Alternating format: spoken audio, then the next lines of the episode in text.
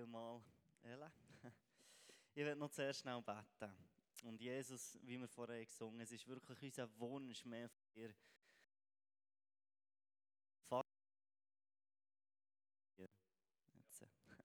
Wir brauchen mehr von dir, wir kennen dich noch zu wenig. Vater, wir brauchen mehr von dir, du bist das Beste, was gibt. Niemand ist wie du, du bist das Kostbarste, unser Herz je, je hat gesehen, Jesus, und wir lieben dich. Und ich wünsche mir, dass wir heute etwas von dir dürfen sehen, dass wir etwas von deinem Gesicht dürfen sehen. Amen.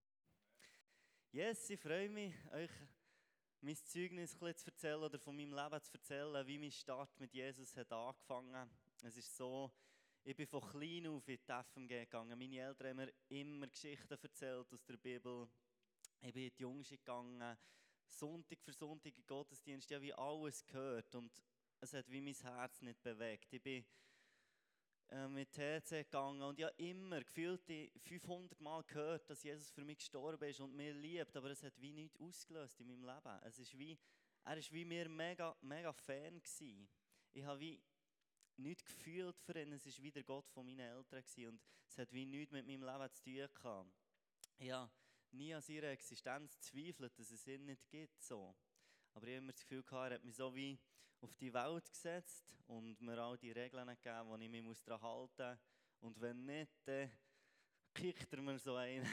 ja, schon. Ich habe das Gefühl gehabt, ich muss einfach, es ist einfach kein Spass mit Jesus zu leben. Es ist langweilig, ich muss mich an Regeln halten. Und er ist wie ein Polizist. Ich habe so ein komisches Gottesbild ich das Gefühl gehabt, er ist ein Polizist, er ist einer, der mich nur richten und mich auf die Welt gesetzt und, und wie sagt, hey, jetzt zeig mir mal, wie du dein Leben lebst. Und es ist wie nicht, nicht in mein Herz gekommen, obwohl, obwohl ich immer wieder gehört dass es ein guter Vater ist. Es hat nichts in meinem Leben ausgelöst. Und obwohl ich eben so viel habe gewusst über den Vater im Himmel, habe ich ihn wie nicht kennt. Und ich glaube, dass es möglich ist. Es ist wie, der Geru, ich habe ihn immer kennt. Oder, nein, ich habe gewusst. Ich habe immer viel gewusst vom Gero. Ich habe gewusst, dass er das Blästun gegründet dass er im Aussendungshaus aktiv ist, dass er Delian geheiratet hat und, und, und. Ich habe recht viel gewusst über den Gero, aber ich habe ihn nicht gekannt. Und als ich ins Aussendungshaus kam, habe ich ihn lernen kennen und gemerkt, wie er wirklich ist. Und ich glaube, dass es wirklich auch so bei Gott kann sein kann. Dass wir so viel über ihn können wissen aber irgendwie nicht persönlich kennen. Und bei mir war es so. Gewesen, und ich habe dann erlebt, es war irgendwie Herbst 2013, 2012. Gewesen. Ein Kollege hat mich, ich weiß nicht genau wann, hat mich mitgenommen an eine ICF-Konferenz. Und zum ersten Mal habe ich wie das Ja vom Vater über mein Leben gehört. Und der, der Pastor hat geredet über das Ja von Gott, das er über unser Leben hat. Und, ich, und das hat mein Leben verändert. Ich habe das erste Mal gemerkt, wie er mich wirklich liebt, wie er alles hat gegeben für mich wie er einen guten Plan hat. Ich habe immer das Gefühl, Scheiße, er schickt mich auf Afrika irgendwo. Das hat mich mächtig unter Druck gesetzt. Aber ich habe gemerkt, er hat einen guten Plan. Er hat mich so gemacht, ähm, mit diesen Fähigkeiten, er wollte sie das machen, was ich gerne mache. Er ist sicher, er ist einfach ein guter Vater. Und mein Gottesbild ist in dieser Begegnung mit ihm, es war nicht, dass ich ihn irgendwie gesehen oder so, aber ich habe ihn einfach gemerkt, er ist ein guter Vater. Ich, ich habe mega viel Liebe gespürt, Frieden gespürt. Und dort hat mein Lauf mit Jesus angefangen. Vorher ist es einfach wie, ich nicht in die Hölle kommen, darum bin ich Sonntag für Sonntag Gottesdienst, aber es hat wie nichts mit meinem Leben zu tun gehabt.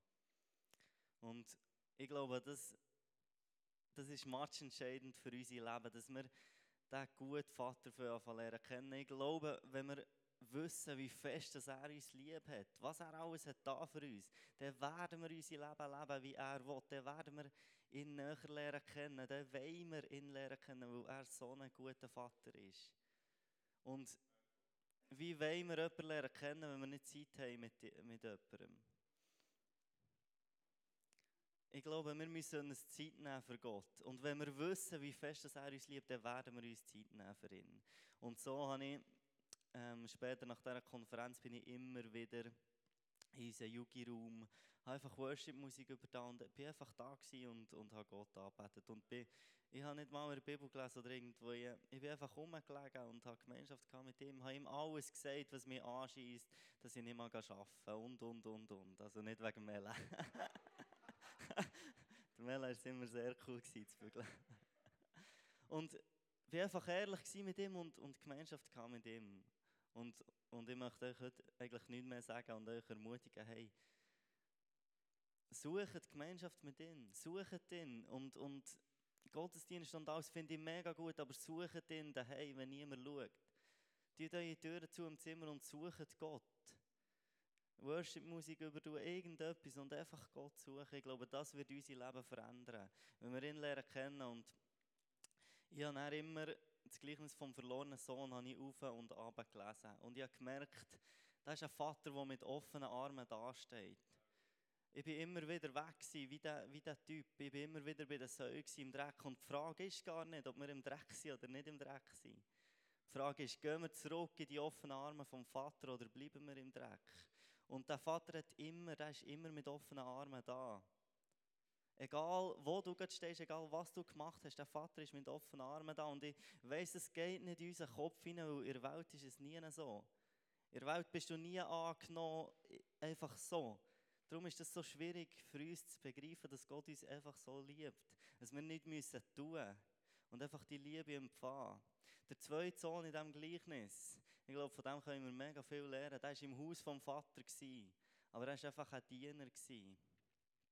Er war wie dort und hat nicht gewusst, was ihm eigentlich zusteht als Sohn. Und ich glaube, es ist wirklich möglich, im Haus vom Vater zu sein und eigentlich sein Kind zu sein, aber sich zu verhalten wie ein Diener. Und wie die Liebe gar nicht in Empfang zu nehmen. Und ich möchte euch ermutigen, hey, lasst euch lieben vom Vater. Es ist schwieriger, als, als Diener zu sein. Es ist schwierig, sich, ähm, es ist einfach, sich an Regeln zu halten und immer ähm, einfach ja, wenn Gedanken in unserem Kopf sind, hey, ich bin einfach, jetzt habe ich es halt wieder verbockt, ich bin einfach so, ich bin halt nicht so gerecht. Ich bin, und so Selbstzweifel werden immer wieder kommen. Und der Find wird das immer wieder in unsere Gedanken hineinreden. Schon im Paradies hat er gesagt, wenn Gott wirklich, oder hätte Gott wirklich gesagt, ist er denn wirklich gut? Der Find, er kann gar nicht anders als Lügen. Er ist der Vater vor Lügen, steht Johannes 8,44. Er wird uns immer wieder anlügen in unseren Gedanken und es ist wichtig, dass wir da kämpfen und sagen, hey, und das stimmt nicht. Ich bin gerecht, ich, ich bin heilig. Vor dem Vater nichts kann mich trennen und wir laufen in seine Arme und lösen lieben. Und das ist nicht einfach. Es ist einfacher, Diener zu sein, als, als wirklich sich zu lieben von Gott. Ich glaube, ganz stark. Und ich glaube, wenn wir das schaffen, einfach uns zu lieben von ihm und, und ich will hier nicht sagen, hey, mach egal, was du willst und Gott liebt dich gleich. Ganz im Gegenteil, ich glaube, wenn wir seine Liebe empfehlen und verstehen, wie er uns liebt, dann werden wir, dann werden wir radikal sein. Richtig verstandene Gnade wird uns aktiv machen. Es gibt nichts, was uns mehr aktiv macht, wenn wir, wenn wir seine Güte verstehen über unser Leben. Er ist so ein guter Vater. Er ist Tür und Tür gut. Wenn wir das Leben von Jesus anschauen, früher hat das wie nichts in meinem, in meinem Herz ausgelöst. Und immer wieder jetzt bewegt mich das einfach. Johann, nein, Jesaja 52, ich bin nicht sicher, ob es der Vers ist. Das steht, Jesus ist geschlagen worden, wie noch nie vorher ein Mensch geschlagen ist worden. Es steht, er ist bis zur Unkenntlichkeit geschlagen worden, also man hat sein Gesicht nicht mehr kennt.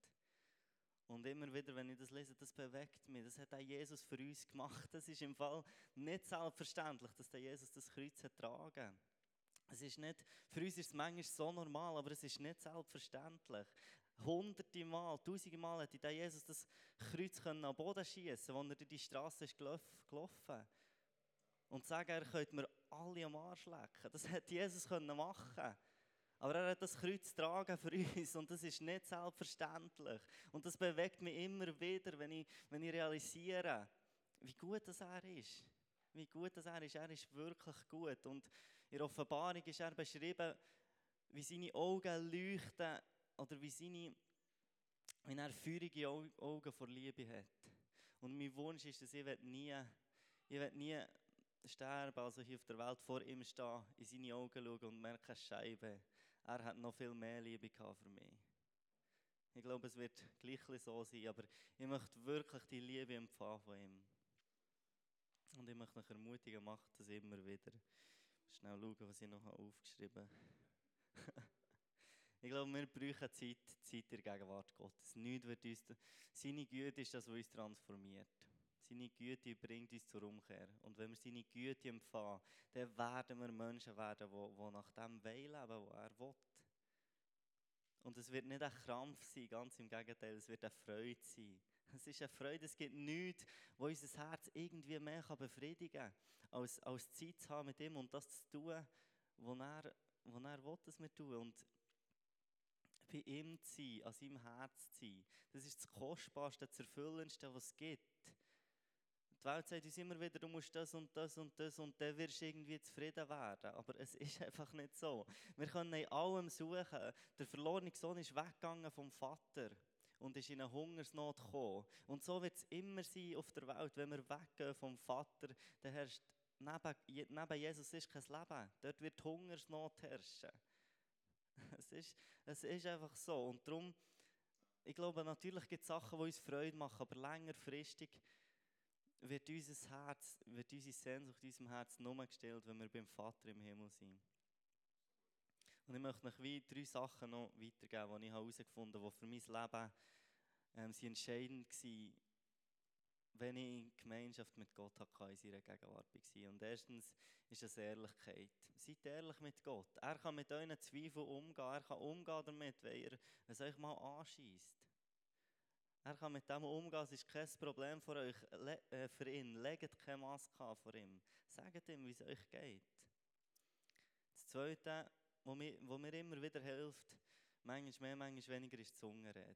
Manchmal mache ich das fast nie und manchmal während dem Arbeiten tue ich einfach ein bisschen Zunge beten. Und wenn du das nicht machst, völlig easy. Probier es mal, aber kein Stress. Und das Dritte, was ich glaube, was der grösste Schlüssel ist, für Gemeinschaft zu haben mit ihm oder für in seine Gegenwart zu kommen, ist Dankbarkeit. Ich glaube, Dankbarkeit ist schon immer ein, Sprung, ein Sprungbrett in die Gegenwart Gottes.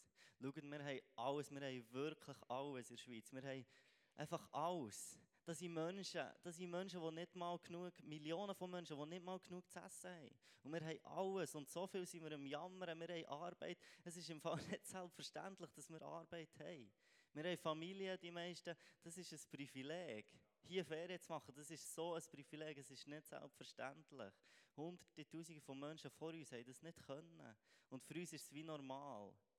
Und wir dürfen Gott sagen, wenn es uns anschießt, nicht etwa, aber lasst uns gleich dankbar sein für das, was wir haben. Und ich glaube, das wird uns Tor zum Vaterherz öffnen.